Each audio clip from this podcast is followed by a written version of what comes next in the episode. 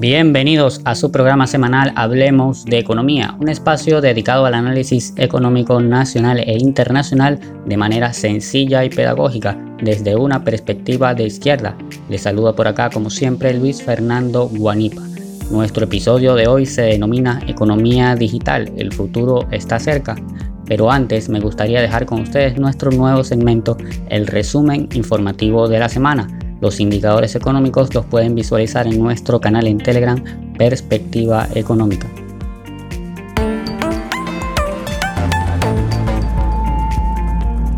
En el resumen informativo haremos un breve repaso por las noticias más destacadas de la semana en el plano nacional e internacional.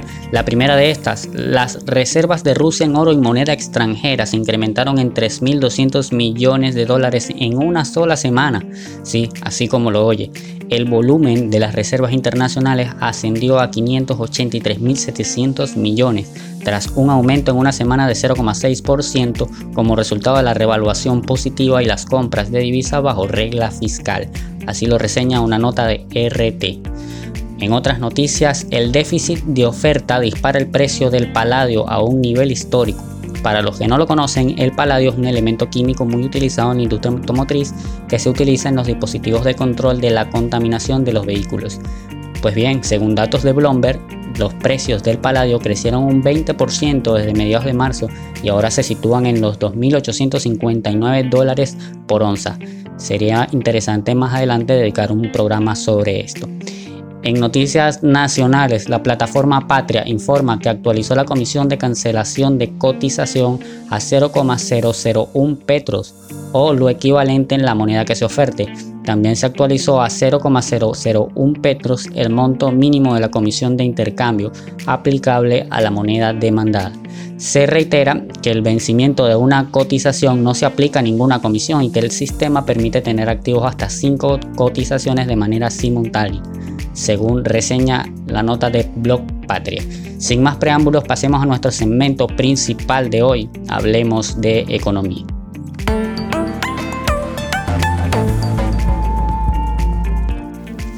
Bien, vamos a entrar en materia. Nuestro episodio de hoy es Economía Digital, el futuro está cerca. Eh, quiero hablarles de este tema sumamente importante porque bien nosotros sabemos desde el punto de vista teórico cómo se ha revolucionado la forma en que nosotros concebimos la economía o mejor dicho, la macroeconomía desde el plano internacional a partir de esta nueva revolución digital que se ha suscitado en los últimos tiempos. El dinero digital, eh, sin duda alguna, es una herramienta súper importante para nosotros poder medir el impacto que tiene la economía en la sociedad, el impacto que tiene la economía en la forma de los comercios, en la forma de la, digamos, el intercambio que se hace a partir de esta. Antes, como bien saben ustedes, bueno, nosotros concebíamos la economía digital. Eh, no quiero adentrarme mucho en la parte teórica porque ya muchas veces lo hemos escuchado, lo hemos entendido, que es como nosotros antes en las sociedades eh, muy antiguas se concebían la economía como bueno un método de trueque porque no existía la forma de poder intercambiar. Ya luego ese método fue avanzando hasta que se fue creando el dinero físico. Pues bien, el dinero físico también se está transformando y ahora vamos entrando a un mundo de economía digital. Ahora esto implica, esto no implica que la economía se ha digitalizado por completo en el planeta. Estamos bien lejos de ello, de hecho. Eh, porque esto tiene que ver muchísimo también con la accesibilidad que tenga la economía digital. Si nosotros concebimos que la economía digital, si bien es cierto, ha revolucionado la forma en que nosotros concebimos la economía de manera tradicional, es importante que hablemos de la accesibilidad de la economía digital en el mundo, la expansión de la economía digital impulsada por los datos digitales. No todo el mundo tiene acceso a la economía digital y eso creo que hay que entenderlo a partir de los principales análisis que se hagan. Ya las Naciones Unidas ha estado diciendo que, por ejemplo, el tráfico mundial, hablando de los datos, que es lo que impulsa principalmente a la economía digital, el tráfico mundial a través del protocolo de Internet, que es lo que nosotros conocemos como IP, pasó de unos 100 gigabytes al día en 1992 a más de 45.000 GB por segundo en 2017 y se está previendo incluso que para 2022 el tráfico mundial alcance los 150.000 GB por segundo. Estamos hablando de que se está expandiendo el mundo digital a todos los confines y a todos los rincones del planeta. Sin embargo, esto no quiere decir que sea accesible para todo el mundo. De hecho, se dice, según Naciones Unidas también, que aproximadamente la mitad de la población mundial todavía no tiene un acceso seguro a Internet. Claro, esto implica también que la economía digital no solamente eh, se abarca todo lo que es el plano de Internet, porque nosotros sabemos que existen plataformas, por ejemplo, como códigos QR, que se puede utilizar para pagos digitales. Sin embargo, el Internet es sumamente fundamental eh, para, digamos, hacer más accesible el tema de la economía digital y para nosotros estar interconectados en el mundo. Ahora, desde el punto de vista geográfico, el desarrollo de la economía digital ha estado muy desigual. ¿Por qué digo esto? Lo digo porque en la actualidad la brecha que se ha abierto entre los países infraconectados y los países hiperdigitalizados es enorme. Pues si bien en países menos adelantados, lo que, ya, lo que se conoce en Naciones Unidas como PMA, eh, uno de cada cinco personas están conectadas a Internet. En los países hiperdigitalizados, cuatro o un poquito más de cuatro de cinco personas están conectadas al Internet. Esto habla de un aspecto bastante desigual de cómo nosotros eh, entendemos la forma en la que la gente o el mundo se ha estado adaptando a los, que son los mecanismos digitales. Por ejemplo, si hablamos de África y América Latina, al menos de, el menos de 5% de los centros de datos colocalizados del mundo están, eh, digamos, puestos en práctica, en funcionamiento. Entonces estamos hablando de una desigualdad bastante importante, no solamente desde el punto de vista de la accesibilidad del Internet para nosotros concebir la economía digital, sino también de las plataformas digitales y cómo los datos a través de las plataformas digitales están siendo utilizados en el mundo por un pequeño grupo de países. ¿A qué me refiero con esto? Por ejemplo, ya se está hablando que Google acapara el 90% del mercado de búsquedas de Internet y Facebook representa dos tercios del mercado mundial de los medios sociales. Amazon presume de tener una cuota de casi 40% de las ventas minoristas. Y en China, WeChat tiene más de mil millones de usuarios activos. Alibaba, que es una especie de mercado libre asiático, tiene cerca del 60% del mercado chino de comercio electrónico. Y Microsoft y ha adquirido lo que es LinkedIn o LinkedIn y Facebook ha, eh, digamos adquirió a Instagram y WhatsApp como ustedes bien conocen. Google y Microsoft adquirieron Motorola y Nokia. Estamos hablando de las plataformas digitales más grandes, poderosas del mundo. Están en manos de dos países principales que son Estados Unidos y China. Es decir, hablamos primero de la accesibilidad, que muy pocos países no tienen esa, digamos, amplitud de acceso a Internet como si lo tienen los países hiperdigitalizados, pero también hablamos de las plataformas digitales, de dónde nacen las plataformas digitales y, cómo sirve esto para nosotros entender desde el punto de vista internacional lo que implica la economía digital, porque economía digital desde el punto de vista simplista no solamente implica en que yo voy a trasladar todo el mundo del intercambio de bienes y servicios hasta la brecha o a la manera digital y no al plano físico, sino también entender qué implica, qué hay detrás de ello. Y la economía digital tiene unas ventajas muy grandes, tiene unas ventajas bastante poderosas, pero también tiene unas desventajas muy claras, sobre todo en el plano internacional, que implican o que conllevan a que los países tengan que definitivamente sentarse y acordar cuáles son los mecanismos más adecuados para reducir esa brecha de desigualdad. Como nosotros sabemos, pues los poderosos siempre querrán ser poderosos y no le importará mucho el tema de que los demás países sean eh, menos desiguales. Pero esto sin duda alguna tiene que ser objeto de estudio para el plano internacional en cuanto nosotros vemos y entendemos lo que significa la economía digital y qué impacto puede tener en nuestra generación y en las generaciones futuras para nosotros entender esto, cómo se está sucediendo el mundo a partir de esto. Ahora, medir el valor de la economía digital no es un tema sencillo, no es algo que se haga de manera fácil.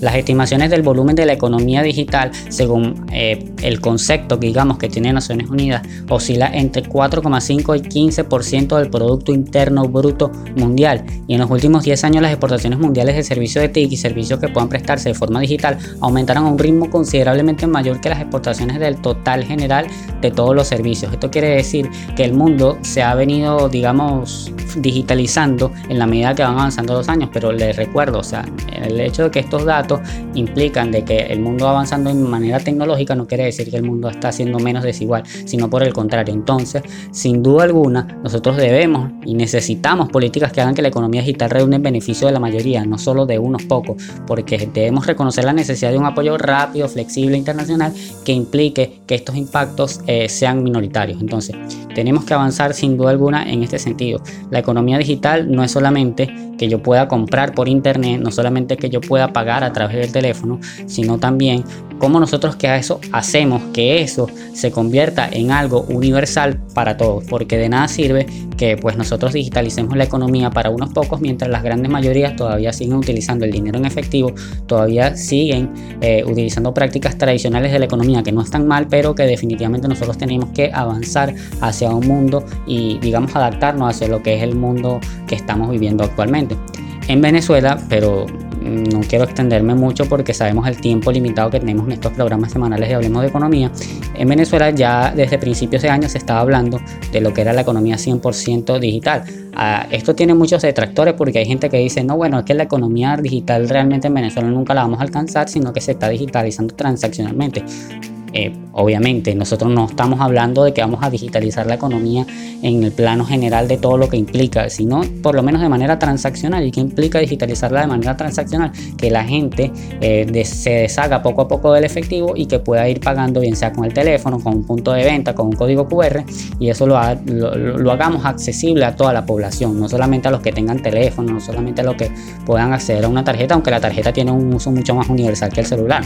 Pero eh, sin duda alguna, eh, ese es el primer paso, digitalizar transaccionalmente. ¿Por qué? Porque sabemos la situación económica que enfrenta nuestro país de una devaluación constante, bueno, producto de, las diferentes eh, deformaciones que tiene nuestra economía que inciden en la hiperinflación, en la devaluación de nuestra moneda, que no es objeto de análisis de este programa, pero que sin duda alguna eso hace que el dinero en efectivo cada vez pierda su utilidad, más allá de su valor real en la economía, su utilidad. Es decir, eh, lo, porque por lo menos aquí en Venezuela el dinero en efectivo solamente lo utilizamos prácticamente para pagar pasajes en autobús. Es raro otra cosa que nosotros paguemos en efectivo, sobre todo porque los bancos tienen una oferta limitada de efectivo a la calle circulante, además le agregamos el tema pandemia.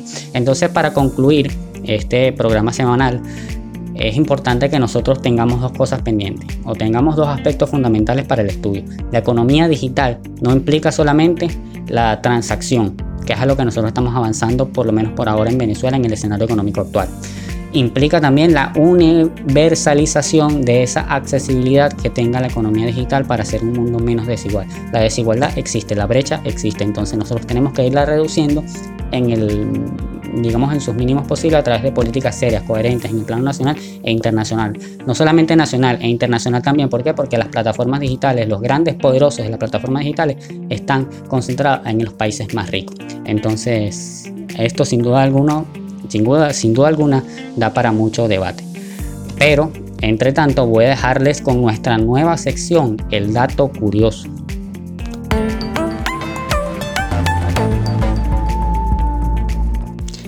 En el dato curioso tenemos, escuchen esto, bancos de Estados Unidos buscan implementar sistemas de inteligencia artificial como el reconocimiento facial para monitorear a clientes y empleados, sí, así como lo oyen. En una práctica que casi roza la violación de privacidad, varios bancos estadounidenses, entre ellos pues, los más famosos, City National Bank de Florida, JP Morgan Chase y Wells Fargo, han comenzado a implementar tecnologías de inteligencia artificial en las cámaras instaladas en sus sucursales. Este software podría detectar a personas que figuran en las listas de vigilancia del gobierno estadounidense. No obstante, el reconocimiento facial genera una serie de preguntas sobre su efectividad y libertades civiles. En lo particular, coincidencias faciales defectuosas pueden conducir a arrestos de personas inocentes, ya que algunos programas de reconocimiento facial son menos precisos en personas de color, según reseña la nota de RT. Curioso, ¿no? Les dejo ahora con la sección Un libro para la semana.